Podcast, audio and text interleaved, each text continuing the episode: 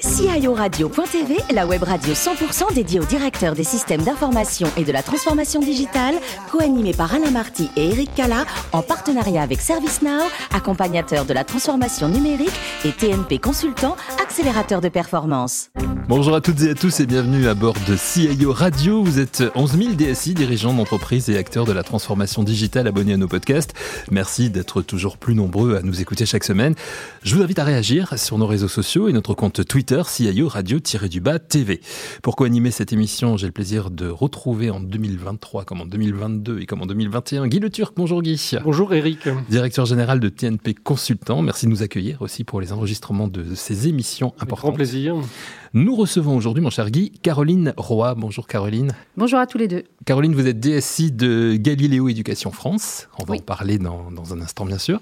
Si vous le voulez bien, un petit mot sur votre parcours dans, mhm. dans un premier temps. Vous êtes né un 10 octobre à Fougères, en Ille-et-Vilaine.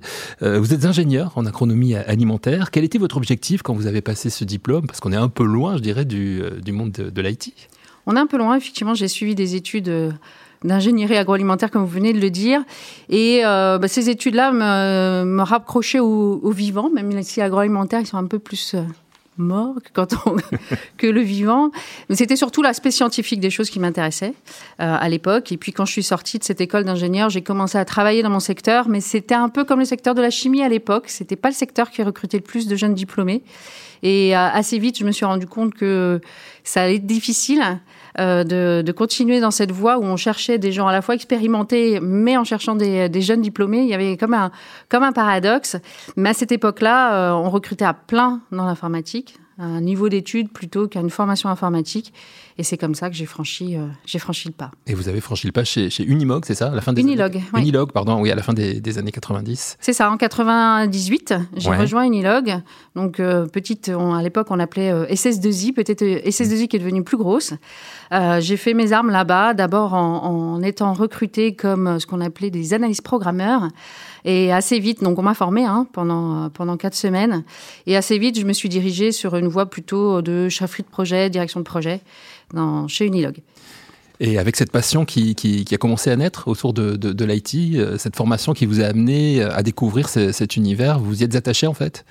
Oui, je m'y suis attachée euh, forcément à la fois sur l'aspect euh, défrichage de nouvelles solutions, donc mmh. ce côté analyste qui me plaisait bien, et puis ce côté managérial euh, vers lequel je me suis assez vite euh, assez vite tourné. Donc euh, pourquoi euh, D'une part pour la dimension technique évidemment, euh, technique et fonctionnelle assez vite. Hein. Je suis plus une DSI fonctionnelle et métier qu'une DSI technique. Et puis pour l'aspect managérial, conduire des hommes, les faire grandir, manager des équipes dans des situations qui sont parfois assez complexes. Hein. Les projets informatiques, c'est pas les projets euh, les plus simples du monde de l'entreprise. Et c'est cette dimension-là qui m'a plu et qui euh, et sur lequel j'ai choisi de, de, poursuivre dans mes différentes expériences. Voilà, ça c'est un aspect intéressant, on y reviendra sûrement avec Guy euh, tout à l'heure. Donc Unilog, vous y restez combien de temps chez Unilog? J'y suis resté une dizaine d'années. Une dizaine d'années, et ensuite, donc on vous retrouve chez Odyssée Conseil. Je suis partie d'abord chez SAP, d'accord, éditeur de logiciels. Mmh. Donc à cette époque-là, effectivement. Euh, j'ai été euh, euh, sollicitée par d'autres grosses SS2I et puis par l'éditeur. Je me suis dit, quitte à changer, j'avais rien contre Unilog, j'étais vraiment pas euh, fâchée après eux, mais c'était une opportunité de, de, de, voir autre chose, donc côté éditeur. Et je suis partie chez SAP en tant que directrice de programme. Voilà, donc SAP, Odyssée Conseil. Et après Odyssée Conseil, effectivement. Motensi, Sephora, Christophe. En fait, vous aimez les univers différents. C'est ça, j'aime bien, euh, j'aime bien les nouveaux challenges en fait. C'est cet aspect euh, changement. Et comme je vous le disais tout à l'heure, l'aspect métier fonctionnel m'attire particulièrement. Et donc changer au bout d'un moment de métier, de cadre, euh, bah, ça m'attire pour comprendre l'environnement dans lequel j'évolue, m'adapter aux besoins et aux contraintes de, de, de ces environnements-là et donner le meilleur de moi-même. L'univers du luxe, Moitensi, l'univers de la beauté, avec, avec Sephora, Christophe, sont des, des, des, des expériences, j'imagine, qui vous ont rapporté beaucoup aussi. Oui, c'était très intéressant, cet univers. Non seulement il, touche tout le monde, hein, puisque nous sommes euh, peut-être pas vous, consommateur de, de produits chez Sephora, mais si, peut-être un peu si, plus si, de Moitensi. Oui. Euh, Les qui Voilà, donc ce sont des univers qui sont à la fois euh, proches, euh, proches de nous. Hein, c'est l'aspect retail qui est intéressant. Et puis le monde du luxe, c'est effectivement, c'est euh, un monde qui, qui est intéressant lui-même parce que c'est souvent un monde d'exigence donc qui correspond assez, euh, assez à mes valeurs. De challenge aussi, parce que malgré tout, il ne faut pas s'endormir dans le monde du luxe sur un, un état de fait. Il euh, faut toujours chercher à aller un petit peu plus loin pour, pour garder, euh, en particulier chez LVMH, une, longueur d'avance. Et donc, c'est quelque chose, effectivement, qui m'a, qui m'a bien intéressé sur ces années dans le monde du luxe et du retail. Une belle expérience qui vous emmène en août 2021 à entrer chez Galileo Éducation France en tant que DSI. Alors, dans quelles circonstances on vient vous chercher? Alors en fait, euh, je pense que l'aventure chez Christophe, qui était une aventure de transformation, euh, de relance d'un secteur qui était, qui était un, petit peu, euh, un petit peu compliqué, a séduit chez Galileo, qui cherche, qui est en pleine transformation également. Donc c'est un secteur complètement différent. Hein. Là, je oui, dans le monde de l'éducation. Dans l'éducation. Mhm. donc on, on, fait grandir. Donc toujours cette dimension malgré tout qui, qui ressort dans mon parcours.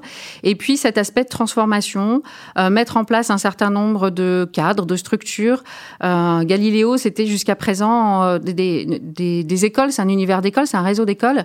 Et l'univers de l'informatique, c'était euh, finalement un univers qui, qui avait grossi petit à petit avec l'entreprise et qui était resté assez artisanal, si je puis dire, dans le monde de l'informatique et qui a aujourd'hui besoin, on arrive à une, une économie d'échelle qui fait qu'on a besoin de se structurer, besoin de se professionnaliser dans la fonction, euh, besoin de voir les choses un petit peu différemment et, et c'est ça que j'apporte aujourd'hui à Galileo Global Education France. Alors Galileo, en chiffres, c'est quoi 54 écoles, c'est ça? C'est euh, plutôt des marques. Donc, euh, c'est bientôt une soixantaine de marques en France. Mhm. N'oublions pas qu'on est présent également à l'étranger, même si moi, je m'occupe plutôt. Euh, mon terrain de jeu, c'est la France. Quelques marques qu'on peut citer peut-être? Oui, bien sûr. On peut citer par exemple la Paris School of Business, dans mhm. le monde du management et, du commerce international. On peut citer les ESG, qui font partie des écoles connues. Et puis, si dans l'autre l'autre pan dans lequel nous nous développons, qui sont le, le, monde des arts et créations, on peut citer par exemple Penningen ou Cours Florent, qui sont bien connus du public en général. Et donc vous êtes DSI du, du groupe de Galiléo Éducation France depuis août 2021, on le disait. On entre dans le détail de votre métier, peut-être avec vous, Guy. Oui, euh, volontiers. Euh, Caroline, ça représente combien d'étudiants euh, à l'année? Ah ben ça représente, alors Galiléo dans le monde, c'est plusieurs euh, dizaines de milliers d'étudiants. En France, on est cette année à autour de 43 000 étudiants en France, donc euh, que ce soit des étudiants en cycle dit classique, c'est-à-dire qui, euh, qui suivent leurs cours dans, dans, les salles de cours ou en, distanciel, en digital, ou des d'apprentissage. Donc on a beaucoup d'alternants, de plus en plus d'alternants. C'est un secteur très porteur, on en parle pas mal en France, et c'est le secteur qui se développe le plus aujourd'hui pour favoriser hein, le, le, credo de, de Galiléo, c'est de prendre le jeune là où il est en, en sortant, par exemple, du bac, et de l'emmener vers un emploi. Et donc euh, l'alternance favorise euh, ce chemin-là vers euh, l'employabilité la meilleure suivant les parcours qu'ils se sont choisis. Autour du numérique, vous devez avoir un grand nombre d'acteurs, les, étudiants eux-mêmes, euh, peut-être les alumni, les équipes pédagogiques, les financeurs, les partenaires, etc. Donc euh, comment vous gérez un petit peu tous ces, parcours d'un point de vue euh, justement du numérique? Effectivement, ça peut être assez amusant parce qu'on a, on a des cursus dans nos écoles qui amènent à des niveaux d'expertise sur des sujets digitaux que potentiellement je n'ai pas toujours moi-même dans mon équipe. On fait de l'informatique de gestion, on fait l'infrastructure, on fait du réseau et on, ferme, on forme à côté, par exemple, des étudiants à la cybersécurité. Donc il y a ce paradoxe à, à, à, gérer. Nous, on est là pour servir les écoles, on est là pour servir le siège aussi, on est là pour servir les étudiants et de temps en temps, on peut bénéficier euh, de cet apport de, de matières grises supplémentaires. Ben, les alternants, on peut en prendre dans nos propres, dans nos propres services. Euh, ça, ça, fait un cercle assez virtueux. c'est un avantage finalement. Ça peut être un avantage certain Hum. Alors, est-ce qu'aujourd'hui, vous appuyez euh, plutôt sur des grandes plateformes digitales? On sait que le monde euh, de l'éducation intéresse beaucoup, beaucoup euh, les grands acteurs du numérique. Je ne vous le fais pas dire. et, donc, est-ce que ce sont les orientations qui sont les vôtres C'est la grosse transformation, justement, qu'on vit à la DSI. On vient d'un monde où on était beaucoup dans le, dans le mec, dans je fais, je fais mes propres outils maison, avec souvent des open source d'ailleurs. Et là, la grande transformation, c'est d'aller vers des grands outils du marché, que ce soit du Salesforce, que ce soit du Microsoft Dynamics euh, ou le Microsoft Office aussi. Donc effectivement, c'est un vrai virage euh, dans notre dans notre informatique actuelle et c'est un vrai virage pour mes équipes aussi de passer de cette de cette dynamique de, de faiseur, de développeur à une dynamique de euh, pilote d'intégration et ensuite, malgré tout, il faut exploiter ces nouveaux systèmes et donc monter en compétence sur ces nouveaux systèmes. Et donc vous allez vers vers le cloud. On va vers le cloud. Sont hébergés, etc. Donc là, vous avez une grande grande mutation des compétences de vos équipes. Et à tous les niveaux, comme vous venez de le dire, hein, que ce soit au niveau euh, fonctionnel applicatif, comme je le citais, mais aussi technique. C'est pas la même chose d'héberger sa solution dans un serveur euh, dans la salle d'à côté que euh, de, faire du cloud et de le protéger, ce cloud aussi, vis-à-vis vis-à-vis du monde extérieur. Alors comme, ce sont des métiers, enfin l'éducation est un métier en, grande grande transformation. Euh, finalement, comment on fait pour euh, se dire, euh, voilà, c'est ça ma vision et c'est vers là qu'il faut aller et, voilà les besoins qu'il me faut satisfaire. comment organisez-vous un petit peu cette, cette vision du monde de demain sur lequel vous devez naturellement vous appuyer pour conduire les, grands projets qui sont les vôtres autour du CRM, du portail, etc. etc. il y a quelques fondamentaux hein, que, que, vous venez de citer, le cloud, euh, la, data dont tout le monde parle, le, les grandes solutions CRM. Donc ça, ça donne quelques, quelques euh, briques euh, dans, la cible de nos, de nos infrastructures, de nos architectures. Et pour autant, a fortiori dans un monde comme le nôtre qui croît énormément et qui évolue énormément, ça demande beaucoup de flexibilité. C'est-à-dire qu'il ne faut pas... Euh, ce serait une erreur dans, dans, mon secteur de se dire on a une trajectoire toute tracée pour 5 ans. En général, pour 5 semaines, déjà, c'est pas mal. Donc, euh, oui, bien sûr, on va vers certaines solutions, comme on le disait tout à l'heure, des grandes solutions du marché. C'est des projets qui prennent plusieurs années. Mais quoi qu'il en soit, il faut savoir aussi prendre des virages assez serrés euh, quand le, le, le, monde de l'éducation l'impose, quand le quotidien l'impose. Hein, quand on doit ouvrir une nouvelle école, ben, il faut qu'elle soit prête pour la rentrée et ça ne dépend pas du euh, planning d'un projet ERP euh, e qui prend euh, plus d'un an en général. Vous siégez au comité de direction de... Absolument. Et donc ça, j'imagine que c'est aussi une force sur laquelle vous pouvez vous appuyer pour oui. promouvoir le, numérique et prendre les virages serrés comme vous venez de C'est ça. C'est une force, une opportunité et, et c'est effectivement quelque chose de très appréciable, c'est-à-dire d'être au cœur de la stratégie de Galileo France, d'y participer et euh, de savoir euh, dire oui quand il faut, et puis de temps en temps de savoir aussi euh, essayer de montrer à nos collègues qu'il faut se montrer raisonnable à un instant donné.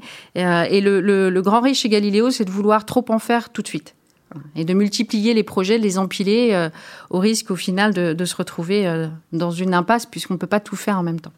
Alors, il y a un certain nombre de sujets qui préoccupent la plupart des DSI autour de la cyber, autour du RSE, autour de la diversité, de la féminisation des, talents. Est-ce que vous avez sur ces sujets-là des initiatives euh, euh, particulières que vous souhaitez euh, souligner? Alors, sur la féminisation, j'en suis un exemple. voilà, je suis une femme DSI. Il y a quelques années encore, c'était très rare. Maintenant, ce n'est de moins en moins et je m'en félicite. Ça se féminise euh, un peu plus. Il y en a un peu plus, effectivement. Il y en a un peu plus. Mais pas encore assez. Et, ça, je suis bien d'accord. Donc, on essaye dans mon secteur d'employer, de, de, dans, mon secteur, j'essaye d'employer des femmes. Il y a des secteurs, c'est un peu difficile. Donc, euh, j'en profite hein, de, de faire un petit passage, euh, un petit passage pour inciter les, les, talents féminins à nous rejoindre, en particulier sur des secteurs très euh, même très technique. Hein. Il n'y a pas de raison. La cybersécurité, c'est un secteur qui porte et euh, où chacune peut, euh, peut se développer. Donc ça, c'est un des premiers éléments qui, qui, forcément me tient à cœur. Le deuxième, vous l'avez cité, c'est le RSE. On a une initiative que j'apprécie beaucoup, qu'on a menée depuis l'année dernière dans mon équipe, qui permet de recycler du matériel et par ce, ce, recyclage de baisser notre empreinte carbone. Et en même temps, ce sont des personnes en voie de réinsertion qui s'occupent de, traiter ce matériel. Est-ce que vous utilisez du matériel recyclé vous-même? Nous, on n'utilise pas encore de matériel recyclé. Mais le matériel, quand il arrive en fin de vie, ce qui arrive de plus en plus euh, rapidement maintenant, on le, confie à cette entreprise qui euh, la recycle, qui le remet sur le marché, par exemple, du marché solidaire, euh, en employant, qui plus est, des personnes en, recherche de, réinsertion. Donc ça, ça, me tient effectivement à cœur dans les, dans les challenges actuels. Et puis le, dernier que vous citez, après, c'est les grands dada de tout, de tout DSI à l'heure actuelle. Hein, la cybersécurité, la, data, euh, qui, euh, qui, agite aussi nos homologues euh, côté métier, donc qui sont, qui sont des sujets au quotidien, évidemment. Sont toutes, toutes ces valeurs, ce sont des choses que vous mettez en avant lorsque vous recrutez. Vous avez évoqué l'aspect important du, management qui vous tient à cœur. Mhm. Oui, alors quand je recrute, effectivement, moi ce que je mets en avant, c'est que on recrute à un poste à un instant donné, mais il y a, aussi un parcours, il y a aussi une, une progression, quelle qu'elle soit, hein, qu'elle soit verticale ou horizontale, peu importe. On a un grand un grand terrain de jeu euh, chez Galiléo, que ce soit en termes de territoire géographique évidemment, mais aussi en termes de parcours. Euh, donc euh, oui, c'est quelque chose qui effectivement est mis en valeur lors de nos entretiens de recrutement. Donc c'est l'employabilité pour les étudiants que vous accompagnez, mais également pour, nos équipes. vos mmh. équipes. Vous avez une belle expérience à l'international aussi, et ça tombe bien parce que vous aimez les voyages, vous, Caroline. C'est vrai. Une de mes passions personnelles, c'est de voyager.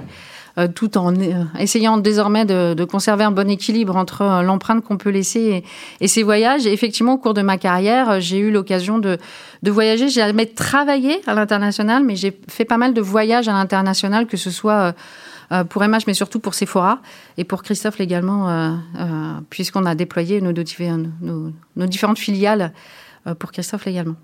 Quels sont les, les, pays, je sais pas, un ou deux pays où vous n'êtes pas encore allé et qui vous, qui vous attirent?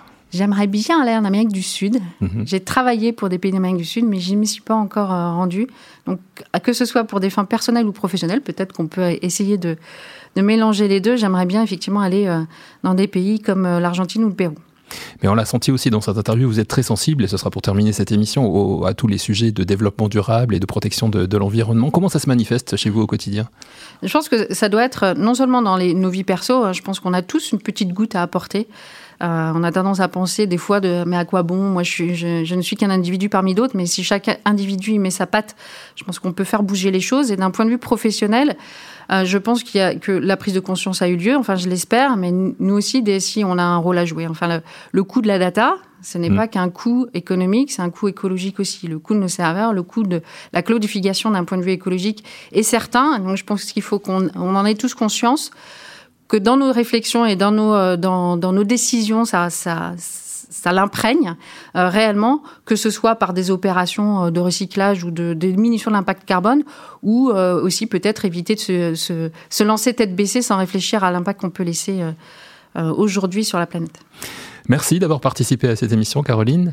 Je vous, en prie, merci à vous. Merci également, mon cher Guy. C'est la fin de ce numéro de CIO Radio. Retrouvez toute notre actualité sur nos comptes Twitter et LinkedIn et rendez-vous mercredi prochain à 14h pour une nouvelle émission. Encore merci, Caroline. L'invité de la semaine de CIO Radio.tv, une production B2B Radio.tv en partenariat avec ServiceNow, accompagnateur de la transformation numérique et TNP Consultant, accélérateur de performance.